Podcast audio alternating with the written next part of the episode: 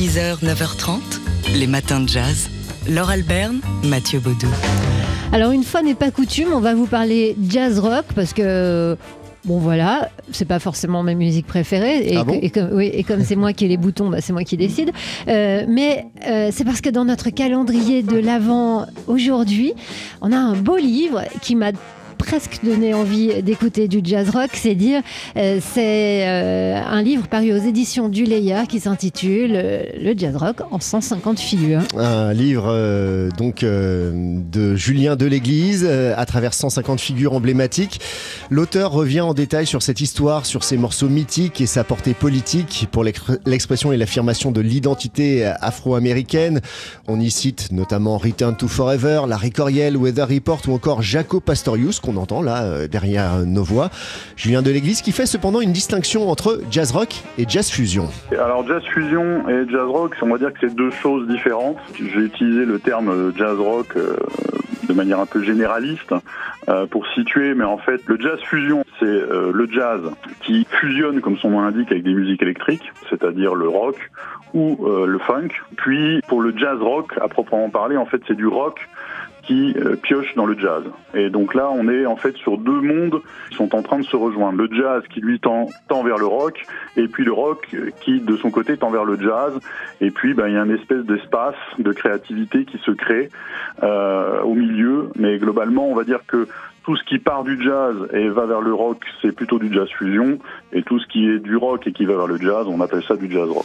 Voilà, déjà on y voit un petit peu plus clair. Et puis ensuite, dans ce livre qui est vraiment euh, passionnant hein, parce qu'on apprend plein de choses, on apprend aussi la portée politique de cette musique euh, que, parfois on a tendance à oublier. Euh, 150 figures, c'est pas euh, simple de sélectionner 150 figures. Euh, Il y a des albums, des groupes qui sont mis en avant avec des voilà des arguments aussi pour écouter cette Et musique. des très belles photos et des très belles Ouais, il y a beaucoup de illustrations. visuels, ouais.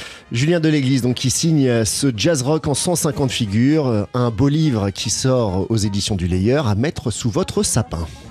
Les matins de jazz. Alors vous vous levez tôt et vous ne savez peut-être pas justement parce que vous vous levez si tôt et que vous êtes peut-être parti euh, quand, quand on le fait que chaque jour à peu près il y a un jeu euh, à gagner sur notre site, enfin un jeu auquel participer sur notre site tsfjazz.com et généralement on vous en parle un petit peu plus tard le matin. Alors aujourd'hui par souci de justice, parce qu'on est comme ça dans les matins de jazz, on fait le jeu tout de suite et il s'agit d'aller entendre.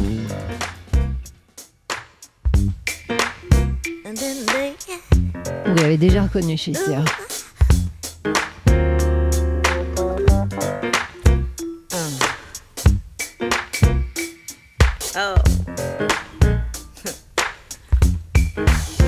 Flashing lights. I grab my phone. Better check what's going on. I wanna know what they're saying. What's the outfit of the day? I heard you, you like me. Well, the world's so busy. We don't talk in reality. It's out of control. I wanna be disconnected, disconnected. Mm. I wanna be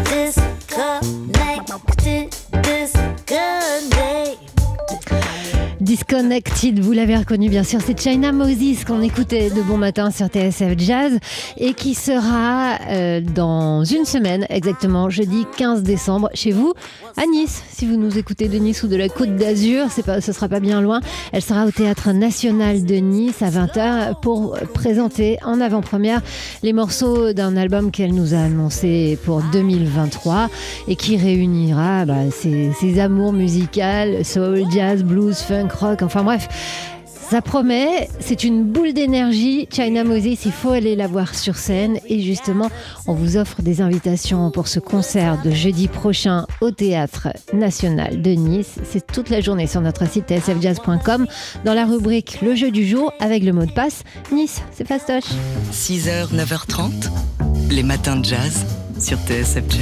Alors hier, dans Daily Express, Jean-Charles Doucan recevait le saxophoniste Plume. Oui, qui venait présenter le répertoire de son deuxième album Holding On, notamment enregistré avec le batteur Gregory Hutchinson. Plume, qui sera en concert demain et samedi au Duc des Lombards. Il était donc dès hier dans notre studio, dans le Daily Express de Jean-Charles Doucan, avec à ses côtés le- Leonardo Montana au piano, Gabriel Sauzet à la contrebasse et Antoine Paganotti à la batterie. Et l'émission a commencé très fort avec cette version du Naïma de John Coltrane.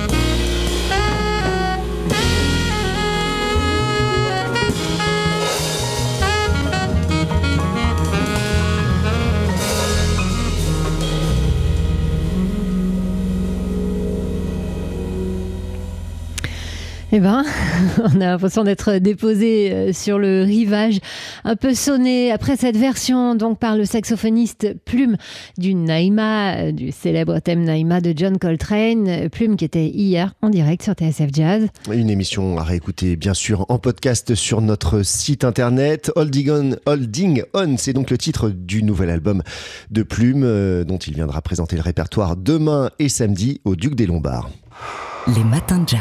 C'est la tradition, le jeudi on parle d'art dans les matins de jazz et, et là tout de suite on parle d'art et de danse avec ce spectacle qui débute aujourd'hui à l'Opéra Bastille, à l'amphithéâtre Olivier Messiaen et qui s'intitule La bande à Laura. Un spectacle chorégraphique euh, de Gaël Bourges qui revient sur ce tableau célébrissime de Manet, Olympia, sur lequel figurent deux femmes. Euh, L'une est une prostituée.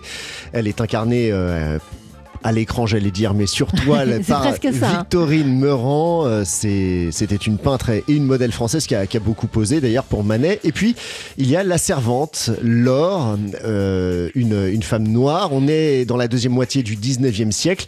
Et c'est bah, l'identité de ces femmes et l'époque même qu'interroge donc euh, ce spectacle de Gaël Bourges. Alors ce tableau, il faut y revenir, enfin faut, faut revenir un petit peu sur son histoire, est considéré évidemment comme un chef-d'œuvre de l'art moderne. Vous voyez sans doute à quoi il ressemble. Il a créé le scandale dès son exposition au salon de 1865 et, n'a cessé d'alimenter les discours d'historiens de l'art depuis. Dans ce spectacle, il s'agit de redonner une épaisseur historique, sociale. Et puis symbolique aussi, évidemment, à cette œuvre. Oui, on questionne euh, l'effacement historique des identités des deux protagonistes et on, on revient sur le contexte donc historique et, et social dans lequel euh, a été peint ce, ce tableau. Ça s'appelle donc euh, La bande Alora. C'est à l'Opéra Bastille, à l'amphithéâtre Olivier Messiaen, à partir d'aujourd'hui et jusqu'à samedi. C'est signé pour la chorégraphie Gaël Bourges et c'est à destination du jeune public dès 11 ans. Les matins de jazz. De l'œil à l'oreille.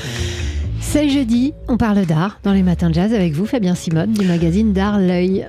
Et oui, la semaine dernière, je vous ai emmené voir à Grenoble une vidéo de l'artiste Ufoma ici dans laquelle il est question de jazz. hein. Vous vous souvenez Max Roach, Abbey Lincoln, Nina Simone Eh bien, cette semaine, c'est à Paris que nous allons au Centre Pompidou découvrir un autre film où il est aussi question de musique. Il s'agit d'une grande installation vidéo de Christian Marclay composée de quatre projections simultanées. Son titre, Vidéo Quartet. L'artiste américain né en 1955 a eu cette idée proprement géniale d'extraire dans l'histoire du cinéma des dizaines de passages où il est de musique et de les compiler à la façon d'un DJ. Le résultat est une symphonie autant visuelle que sonore. Tandis que Maria Callas entonne par exemple deux ou trois notes d'opéra, Marilyn Monroe, elle, joue les chœurs dans un extrait des Hommes préfèrent les blondes. Louis Armstrong joue pendant ce temps une note de trompette quand Bert, le ramoneur, vous savez, le ramoneur de Mary Poppins, eh ben lui euh, joue des percussions. Cette symphonie d'images en mouvement dure comme cela 14 minutes, c'est dingue. Alors c'est un artiste passionnant, Christian Marclay, artiste multimédia dont l'œuvre puise sa source depuis les années 70 dans l'univers sonore. Oui, artiste ou musicien, hein, Christian Marclay dévore littéralement la musique. D'ailleurs, il en a fait une autre vidéo en 1982 dans laquelle il se filme en train de manger littéralement un disque. Le titre de cette œuvre, Fast Music, en référence au fast-food américain et peut-être à Warhol qui s'est filmé la même année en train de manger un hamburger. Mais son travail ne repose pas uniquement sur la vidéo, mais aussi sur l'objet disque. Alors la, galette, la vinyle hein, qu'il recouvre de peinture ou de scotch pour les diffuser ensuite sur une platine d'où sort une musique brutiste, mais aussi la pochette de disque. Marclay a eu par exemple cette idée d'assembler des pochettes de 33 tours entre elles pour composer des images burlesques. L'une de ses compositions que vous verrez associe par exemple le bus du pianiste de jazz Stan Kenton, hein, vous savez sur la pochette de l'album Kenton in Ify, avec les gens euh, de la chanteuse de blues Lou Ann Barton. L'idée est simple, hein, mais le résultat très original et surtout très drôle, comme vous pouvez le voir actuellement au centre Pompidou. Alors, qui a dit euh, lors que l'art contemporain était compliqué et ennuyeux? Eh bien, certainement pas moi, et encore moins Christian Marclay. Et si on ouvrait l'œil pour parler d'art Aux joie, revoilà Fabien Simode du magazine D'Art L'œil. Euh, Fabien, tout à l'heure, euh, vous nous avez fait découvrir Christian Marclay.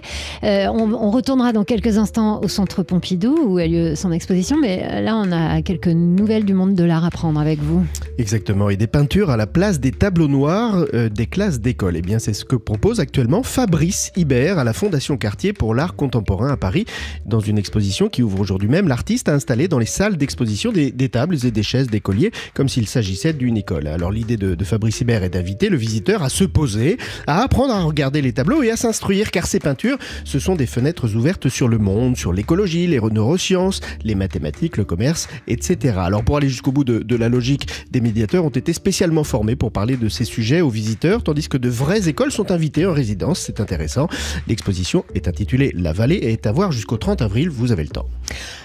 Et sinon, c'est une révolution, le British Museum. Vraie révolution, puisqu'un quotidien euh, grec vient de révéler que des entretiens secrets ont lieu euh, depuis un an entre le président du British Museum de Londres, euh, le musée donc, et le premier ministre grec, euh, Kyriakos Mitsotakis. L'objet des discussions, eh bien, c'est le retour des frises du Parthénon, tout simplement en Grèce, une question qui empoisonne les relations entre Londres et Athènes. Depuis le début du XXe siècle, en effet, euh, la Grèce réclame euh, officiellement la restitution d'une frise de 75 mètres, entre autres, hein, détachée du Parthénon, qu'elle considère acquise illégalement euh, au 19e siècle, ce que réfute la Grande-Bretagne. Alors pour l'heure, les négociations n'ont pas abouti, mais si cela se confirmait, ce serait un véritable séisme dans les musées euh, du monde entier et un pas supplémentaire considérable dans la question des restitutions.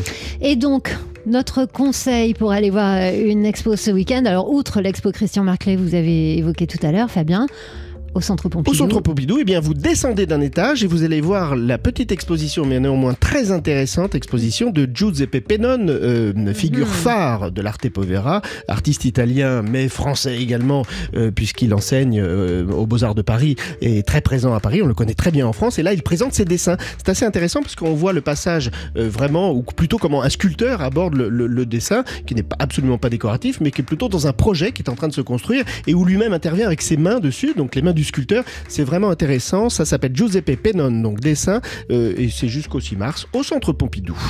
Fabien Simode, rédacteur en chef du magazine L'œil, dont on rappelle que le dernier numéro vient tout juste de sortir.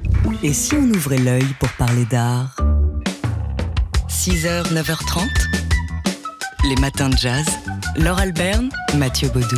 Et dans notre euh, calendrier de l'Avent, aujourd'hui, une grande fenêtre hein, qu'on ouvre et on y trouve ce bel ouvrage, format carré, format vinyle, le jazz rock en 150 figures. C'est un ouvrage signé Julien de l'Église euh, qui nous raconte euh, l'épopée euh, de ce courant musical, jazz rock ou jazz fusion. Il fait une distinction qu'on vous a expliqué un peu plus tôt dans ces matins de jazz.